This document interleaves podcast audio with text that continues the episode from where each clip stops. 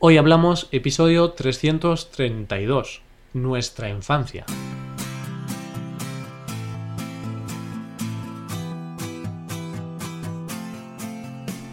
Bienvenido a Hoy Hablamos, el podcast para aprender español cada día.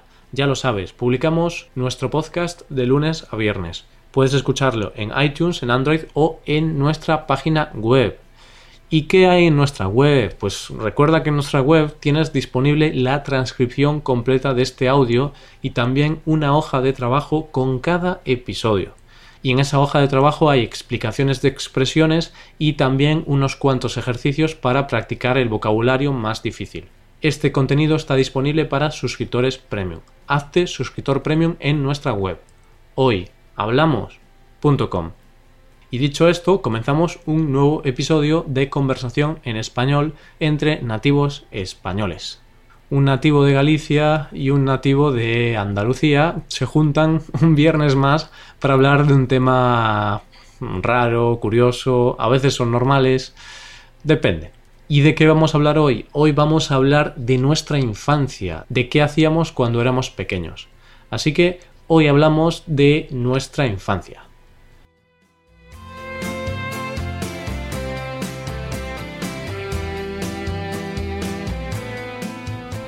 Y estamos aquí ya.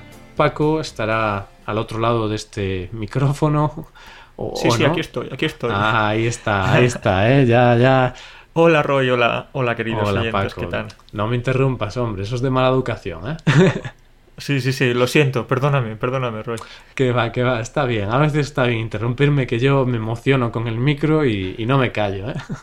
¿Cómo te gusta hablar, eh, Roy? La verdad es que ¿Te gusta esto de tienes el don de la palabra? Mm, es curioso, ¿eh? me gusta por etapas, porque a veces cuando estoy así con gente, sabes que yo soy un poco introvertido a veces, entonces tampoco me gusta tanto hablar ahí con la gente, pero como esto es hablar yo solo a mucha gente, pero estoy yo solo, pues parece que sí, que sí que me gusta. un día la gente descubrirá que no te gusta tanto como, como dices hablar con la gente, ¿no? No, no, no, es broma eres un tío sociable, quizás un poco menos que yo, porque ya se suele, no sé si el estereotipo este de que los andaluces, los del sur, somos más abiertos que los del norte, no lo sé. Sí, yo lo puedo confirmar. ¿eh? Yo, habiendo conocido a varios andaluces, me he dado cuenta de que sois diferentes y sois más abiertos sobre todo. Quizás expresamos más los sentimientos o algunos dicen que también gritamos más. No sé si, también, es verdad. Doy fe, doy fe. bueno, pero yo soy tranquilito, ¿eh, Roy? Vale, vale, vale. soy tranquilito y... Ah, Roy, y es curioso, ya que has dicho, bueno, que tú eres de Galicia y yo soy de Andalucía, y es curioso porque algunos, algunos estudiantes me preguntan, me dicen que si soy de Andalucía, ¿dónde tengo el acento? ¿Dónde, dónde me he dejado el acento andaluz, no? ¿Dónde te lo has dejado, Paco? Pues me lo dejo en casa. Lo dejo en casa porque es verdad que este no es mi acento más natural, este es el, español neutro mm. que utilizo para nuestras conversaciones y para nuestras clases. Porque yo en realidad hablo andaluz. el andaluz, con el andaluz no se es un dialecto y no se pronuncian las S, las Rs al final de, de, las palabras. Y es verdad, un día podemos hacer un episodio de esto. Tú puedes hablar un poco de gallego y yo puedo hablar un poco de andaluz. A ver cómo queda. No sé. ¿eh? Bueno, por ahora los experimentos en el laboratorio, Paco. Pero bueno, ya veremos, ya veremos. Sería una muy rara, pero... No, no, pero parece que te da vergüenza hablar gallego, Roy. no, no me da vergüenza, pero es que nunca hablo gallego y entonces me resulta un poco raro hablar gallego. Sí que es algo malo, ¿no? Debería hablarlo más, pero como estoy tan habituado a hablar español, pues... Pero ¿cómo es eso que eres gallego y no hablas gallego? ¿Cómo, ¿Cómo puede ser? Pues, hombre, es que eso un día podemos hablar de ese tema, pero yo en la ciudad en la que me crié, que bueno, esto está muy relacionado ya con el tema de hoy, que de hecho podemos comenzarlo así.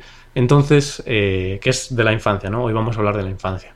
Entonces yo me crié en una ciudad que se llama Vigo y es la ciudad más grande de Galicia. Y claro, el gallego no es como el catalán, no tiene tanta fuerza como el catalán. Entonces el gallego se habla bastante en pueblos y en ciudades pequeñas, pero cuanto más grande es la ciudad, menos gallego se habla. Y en Vigo es la ciudad en la que menos gallego se habla. Entonces, es verdad que mis padres hablan gallego y siempre me han hablado en gallego, ellos siempre me hablan en gallego, yo hablo en castellano. Es una mezcla un poco rara, pero bueno. Sí, sí, sí. Sucede. tiene que dar ahí una mezcla un poco curiosa, ¿no? Eh, ellos te hablan en, un idioma, tú les contestas en otro y. Vale. Claro. Pero bueno, es, también lo, bello y lo bonito de, de las familias bilingües, que pueden cada uno hablar en su idioma, pero todos se entienden y no resulta raro. Y entonces, cuando yo me crié, cuando yo era muy pequeñito y tal, mis padres me hablaban gallego, pero en el resto de los sitios me hablaban castellano. Entonces, cuando tenía dos años y tenía que ir a la guardería, en la guardería me hablaban en castellano. Después, a los tres años, cuando comencé parvulitos en el colegio, todo el mundo hablaba en castellano. Entonces, en esos años tan cruciales, donde desarrollas tus habilidades comunicativas, donde, bueno, los momentos en los que eliges tu idioma principal, yo, claro, por la influencia de mis amigos, compañeros de clase y profesores, elegí el español y claro, por eso siempre hablo español. Reconozco que debería hablar más gallego, pero bueno, no lo hago. De hecho, creo que nunca te he escuchado hablar gallego. No, de hecho, no. Eh, en sí, nunca te he escuchado hablar gallego. No, porque es que también cuando sería raro hablar gallego contigo, ¿no? Porque no lo entenderías. No, pero hay veces en las que ya sabes cómo es esto de cuando sabes que otro habla otro idioma. Dice, ¿me puedes decir algo en tu idioma? Es, a mí también me lo hacen mucho con, el catalán, ¿no? Cuando te preguntan, hmm. ¿me puedes decir algo en gallego, en catalán? Pero sí, algunas veces te lo he dicho y... Bueno, alguna vez que estuvimos en Andalucía juntos, eh, que estábamos con una amiga nuestra que habla siempre gallego, porque es de Galicia, eh, sí que hubo un momento que estuvimos hablando ahí en gallego unas, unos minutos. No sé si recuerdas. Quizá no estabas en la habitación. No me acuerdo, no me acuerdo. Pero bueno, sí, da igual. De una forma u otra, lo bonito de, España es que tenemos tantos, tantos idiomas, tantos dialectos y eso es algo que enriquece totalmente la cultura del país, ¿no? Mm, sin duda. Y, y, es verdad que, que el andaluz no es un idioma, no se considera idioma en sí, es un dialecto, pero a mí también me parece muy bello y, me gusta, me gusta mucho hablar andaluz. Mm. Y bueno, háblame un poco entonces de, tu infancia, porque has comentado que sabes catalán, entonces ahí ya hay una historia un poco rara, porque eres andaluz, pero sabes catalán. ¿Cómo, un andaluz Tú eres un farsante, farsante. es verdad que, a ver, si te has criado en Andalucía, ¿cómo puedes eh, saber catalán? Ahí no se habla mucho catalán, pues no. Me crié en, Andalucía, pero cuando era pequeñito viví, de hecho, bastantes años, eh, viví como unos 7, 8 años en Cataluña, mm. porque ya sabes la historia de, de, Andalucía o de los andaluces, que siempre ha sido una zona un poco más pobre, más rural, y la mayoría de gente que estaba desempleada, que no tenía trabajo, pues se iba al norte, principalmente a Cataluña, que era, que era una zona industrial y había bastante dinero y bastante trabajo, y entonces mis padres emigraron y se fueron a Cataluña, y obviamente yo me fui con ellos, y allí fue cuando en cuestión de semanas aprendí el catalán porque es un idioma que se parece bastante al castellano. Bueno, semanas, Paco, meses, sí, te, te lo aseguro. Cuando eres un niño y, ah, claro. eres un niño y de repente te meten en la clase con, nativos de catalán, tú eres una esponja y, y, el catalán que se parece mucho al español, pues te aseguro que en cuestión de semanas ya podía hablar, no con normalidad, pero casi. Ah, y en, pocos meses ya, ya era casi un nativo. ¿Y entonces de pequeñito hablabas en catalán con tus amigos o compañeros de clase? Sí, claro, hablaba en catalán. Ah. Es verdad que ellos en Cataluña también se sabe español. Se habla español sin problema. Pueden, eh, podemos intercambiar los dos idiomas como en Galicia. Y sí, principalmente hablaba, hablaba en catalán con mis amigos y luego con mi familia en, en andaluz, en castellano, sí. Hmm. Así que es una historia también ahí de, de, de cambio de idiomas y de este tipo de cosas. Vale. ¿Y entonces tú te criaste en un pueblo o en una ciudad? En pueblo. Yo siempre me he criado en pueblos, en un pueblo de Andalucía y luego en otro pueblo de Cataluña. Y la verdad es que es algo que, me encanta, me encanta eso de, de criarme en un, en un, pueblo. Y cuando hablas de pueblo, ¿de cuántos habitantes estamos hablando? Porque claro, un pueblo de España quizás distinto a un pueblo de China, ¿no? Porque hay diferencia. Sí, sí, sí, sí, sí.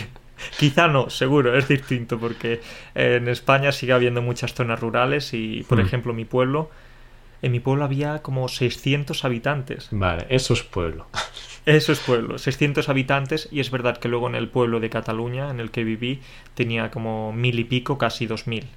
Pero igualmente, un pueblo pequeñito. Claro, porque es que tengo un alumno de China que un día me dijo, yo vivo en un pueblo, tal, y yo, ah, sí, vives en un pueblo, y él, sí, sí, es un pueblo muy pequeño, tal, y yo le pregunté, ¿cuántos habitantes tiene tu pueblo?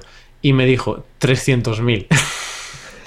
y yo dije, eso se considera una, una super ciudad en España. Eso es, Vigo es mi ciudad, la ciudad más grande de, de esta región y tiene 300.000 habitantes. Y para mí no es un pueblo.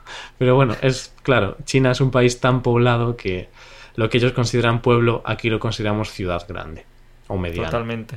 Entonces tú, como has dicho, te criaste en la ciudad, ¿no? Tú no sabes lo que es eso de, de estar en el pueblo como, como yo, que eso es una maravilla, Roy, ya te digo. Eh, exacto, yo quizás una, una mezcla, quizás yo he disfrutado las dos partes, porque es cierto que me crié en Vigo, en una ciudad medianamente grande, pero me crié en las afueras. Y entonces sí que he podido disfrutar de las, mm, no sé, ventajas del pueblo, entre comillas, ¿no? Como por ejemplo, yo iba a casa de mis amigos en bicicleta, eh, jugamos en la calle al fútbol, luego mi, mi, familia tiene algunos campos donde plantaban y a veces les iba a ayudar a recoger las patatas, mis abuelos tenían cerdos en casa, tenían un cerdo. Entonces, son esas cosas que sí que vives. Jugabas con el cerdo, sí. sí, No, que va, no, me da un poco de miedo. Era muy grande, ¿eh? Piensa que cuando tú eres pequeño, eres tienes un tamaño muy pequeño y el cerdo es enorme. Es como un caballo para ti. Uh, sí.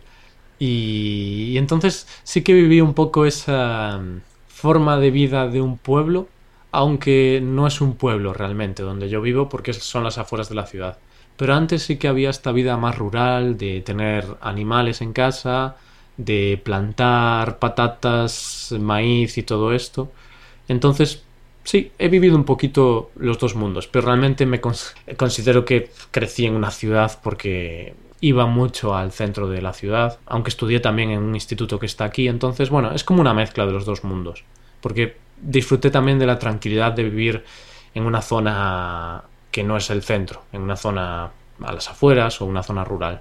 Claro, es que eso es lo bueno que tiene vivir en las afueras, que en verdad disfrutas de las ventajas de vivir en un pueblo, pero también disfrutas de las ventajas de vivir en una ciudad, porque está todo muy cerca, eh, tienes más posibilidades de ocio, tiendas y todo. Y es verdad que en un pueblo, en un pueblo eso no lo tienes. Tienes que siempre tienes que ir a, la ciudad más cercana. Hmm. Pero bueno, igualmente ya te digo que vivir en un pueblo tiene muchísimas ventajas y, una de las ventajas que, recuerdo con más cariño y más ilusión es eso, es el hecho de estar todo el día en la calle, eh, sin preocupaciones, jugando al fútbol con mis amigos, sin peligro de si pasaban coches o... y la verdad es que eso era algo que me encantaba. Claro, claro. Pues eh, me gusta que comentes eso, porque así podemos hablar un poco de qué hacíamos en nuestro día a día, qué hacíamos cuando éramos pequeños, cuando teníamos 8 años, 10 años, 12 años. Entonces tú has comentado ahora que jugabas mucho en la calle, ¿no? Que jugabas al fútbol, supongo. Al fútbol, no principalmente, solo al fútbol porque eh, ya sabes que, en España es España y nos encanta el fútbol y es desde pequeños nos salimos a la calle y, y nos juntamos con nuestros amigos y eso, echamos un rato. Y la verdad es que no, no conseguí muchas habilidades especiales jugando al fútbol. Soy del montón, te puedo decir que soy del montón, aunque yo me considero bueno, ¿eh? Pero siempre los otros me decían, no, no, Paco, tú eres normalito, del montón. Pero bueno, eso pues, pasaba todo el santo día jugando al fútbol y con mis amigos. ¿Y sabes cuándo volví a casa? ¿Cuándo? Volví a casa cuando mi madre me llamaba a grito pelado, decía, cuando me decía Paco o Francisco, que es así como me llamo, sí. Vuelva a casa, que es la hora de la cena. Y es cuando esa era mi alarma, esa era la vez en la que sabía que tenía que volver. Claro, claro. Y Francisco, supongo que te llamaban Francisco cuando querían regañarte, ¿no? Francisco, ¿qué estás haciendo? Sí, sí, sí. Totalmente. En España, cuando te dicen tu nombre de pila, es cuando te quieren regañar o cuando algo pasa. Si no, pues un nombre más corto o, un nombre que tengas en casa cariñoso, sí. Mm. Un nombre más corto, pero eso no es un problema contigo, porque de por sí ya tienes un nombre muy corto, ¿eh? Sí, Roy, tres letras, más corto, difícil, ¿eh? Sí, sí, sí. Nada, pues entonces yo ya te he dicho más o menos lo que hacía durante mi infancia, que era eso, jugar a fútbol, ver la tele, veía mucho la tele, leer, la verdad es que no leía mucho, pero bueno. ¿Y tú qué hacías, Roy? Pues yo quizás soy eh, un poquito distinto en ese caso, porque sí que jugaba un poquito en la calle, pero tampoco tanto. Eso que ahora dicen, yo cuando era joven me pasaba el día en la calle, bueno yo no tanto. Un poco sí, claro. A veces iba a andar en bici, pero ¿qué ocurrió? Que con 12 años, no, o con 13, creo que con 13 o 14 años, creo que fueron 14, sí. Con 14 años me rompí un brazo andando en bici, entonces a partir de esa vez, nunca más. ya, no vuelvo a coger la bici en mi vida. Claro, entonces... Mi infancia sí que un poco andar en bici, sobre todo iba mucho a casa de mis amigos, me llevaba mi madre en coche o así, o iba yo en bici y estaba con mis amigos y que jugábamos al fútbol o, andábamos por ahí, por la calle, íbamos a, a, investigar o así. Pero también jugué mucho a la Play, a la PlayStation, tenía la PlayStation 1, la primera de todas. O la mejor de todas, ¿eh? que se quiten la, la Play 3, la Play... lo que sea. esa era, era una bestia, una bestia.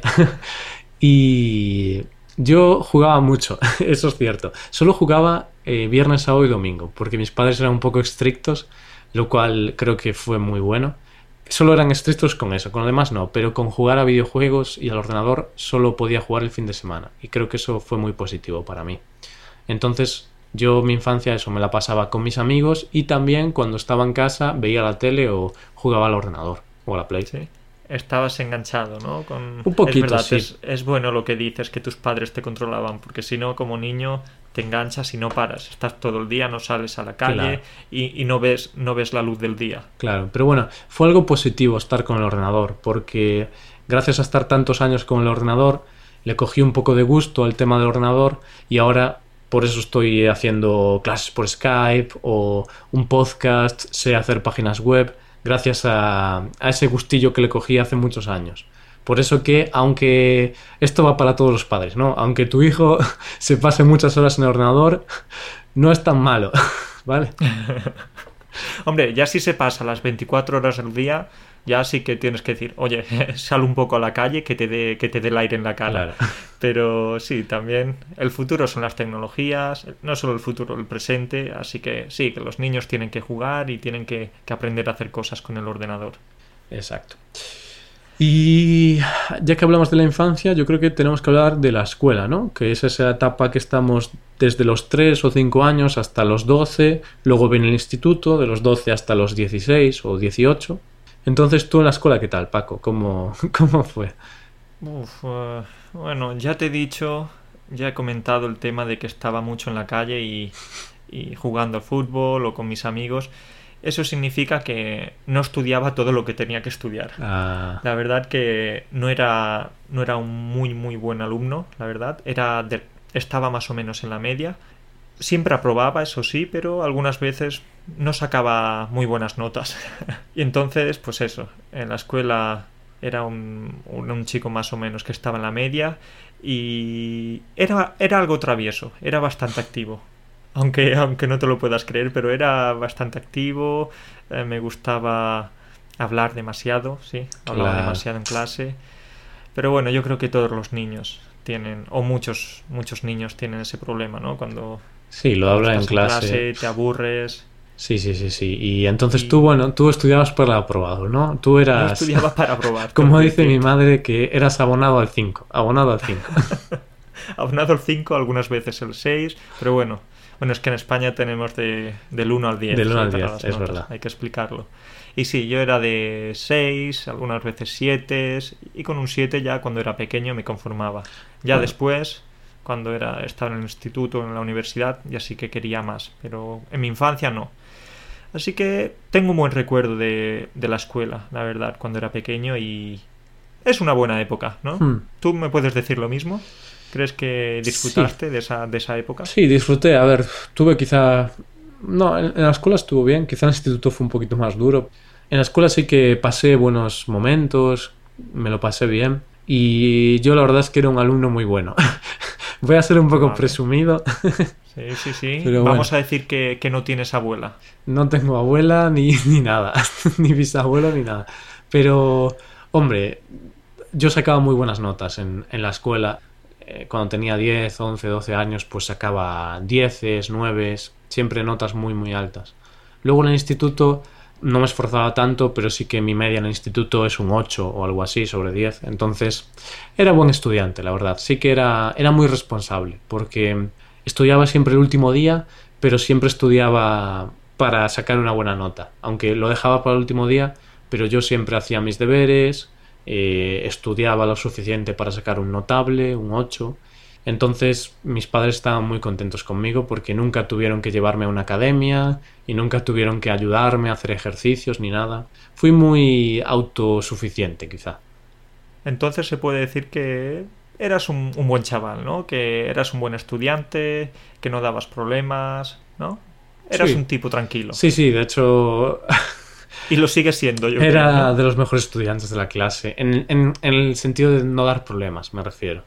O sea, de notas era uno de los mejores, pero no era el mejor porque tampoco hay que esforzarse tanto, ¿no? pero bueno, mm. yo no daba muchos problemas. Quizá en los últimos años, cuando tenía 16, 17, 18 años, ahí sí que ya me volví un poco más rebelde, entre comillas, y sí que yo no era de los mejores alumnos atendiendo a la clase, porque como más o menos entendía las cosas, pues sí que hablaba más y tal. Pero bueno.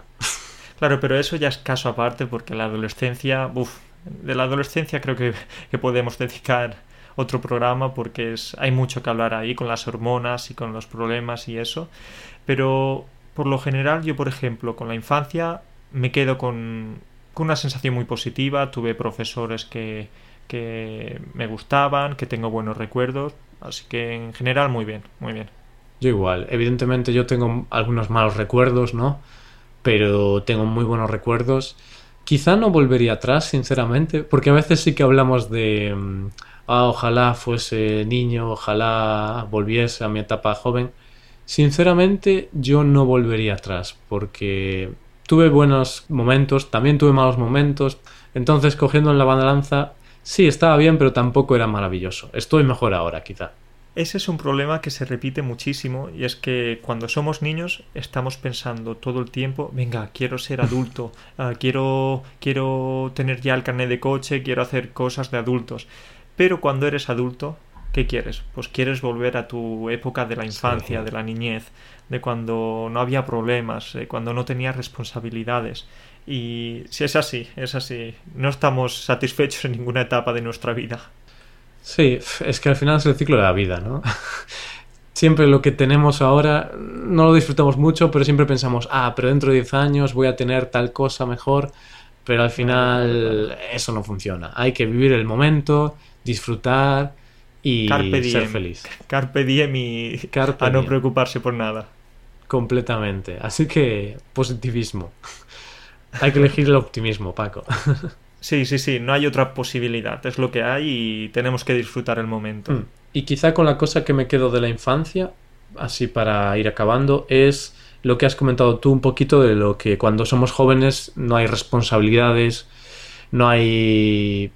Bueno, tenemos que hacer deberes o así, pero que no son cosas muy importantes. Realmente no tenemos la responsabilidad de pagar facturas, de cuidar quizá a la familia, entonces somos más libres, entre comillas. Eso es, cuando eres niño tu mayor preocupación es, eh, uff, a ver si me invita mi amigo a su cumpleaños, a ver si eh, me dejan jugar el partido este domingo. Es así, la verdad es que, bueno, ya está, que tenemos, tenemos buenos recuerdos, ¿no? Con la infancia. Mm, pero cuidado, has comentado eso de, de que si me invitan al cumpleaños, que si no sé qué. Ahora que lo recuerdo, también eran preocupaciones que en ese momento las considerábamos importantes, ¿eh? Yo me agobiaba un poco con esos temas. claro, claro que, lo consideras importante, porque cuando estás viviendo un momento es cuando todo lo ves más grande. Y si es así, lo ves todo más grande, te preocupas más, pero luego con la perspectiva del tiempo ves que eso eran tonterías. ¿Qué tontería? Tontería, para ti en ese momento era importante, pero en tu vida no va a cambiar mucho si no te invitan a un lugar o a otro. Pero bueno, al final es eso. En cada etapa tenemos diferentes preocupaciones y a lo mejor las preocupaciones que tenemos tú y yo, pues para otra persona les parecen preocupaciones insignificantes porque tienen otros problemas. Pero al final las preocupaciones son personales de cada uno. Entonces un niño de 10 años pues también tiene sus responsabilidades o sus preocupaciones que luego le van a parecer insignificantes, pero en ese momento sí que es lo importante. Así que bueno, depende de la persona, supongo. Ahí está, ahí está. Eso es, no hay, no hay más. Pues nada, Paco, yo creo que podemos dejarlo aquí, ¿eh? Que nada, muchas gracias por venir y por hablar conmigo. No, no hay mucha gente que hable conmigo, Paco. yo te hago ese favor, de vez en cuando te doy un poco de conversación. No, no, pero bueno, para mí es un placer y sobre todo hablar de, estos temas que a mí al menos, ya, los, ya lo has visto, a mí me encanta hablar de mi infancia y de cómo pasábamos la infancia. Así que nada, un placer el siguiente, el siguiente día más y mejor. Sí, más y mejor. Supongo que algún día volveremos a retomar este tema porque podemos hablar tantas horas. Ahí está. Bueno, pues nos vemos el próximo viernes, Paco. Chao. Nos vemos, nos vemos, adiós. Y esto es todo, queridos oyentes. Ya lo sabéis, podéis visitar nuestra página web donde tenéis la transcripción completa de este episodio y también un PDF con ejercicios y explicaciones de expresiones. Todo este material está disponible para suscriptores premium hazte suscriptor premium en hoyhablamos.com. Nos vemos el lunes con un nuevo episodio del tema del mes. Pasa un buen día, un buen fin de semana y hasta el lunes.